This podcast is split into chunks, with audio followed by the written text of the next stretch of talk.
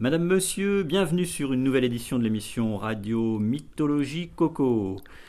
Et je suis à côté d'Hercule, fils de Zeus, il a fait 12 travaux. Aujourd'hui, on va parler du combat avec l'hydre de Lerne. Bonjour Hercule. Bonjour. Première question pour vous, monsieur Hercule. Euh, il avait combien de têtes, le monstre marin? Neuf têtes de serpent, Ah, et où, où habitait-il? Près de la cité d'Argos. D'accord, dernière question. Comment l'avez-vous fait sortir et battu?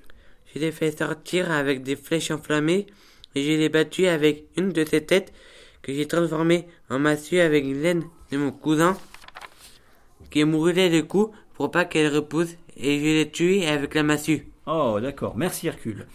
Madame, monsieur, je vous dis à bientôt.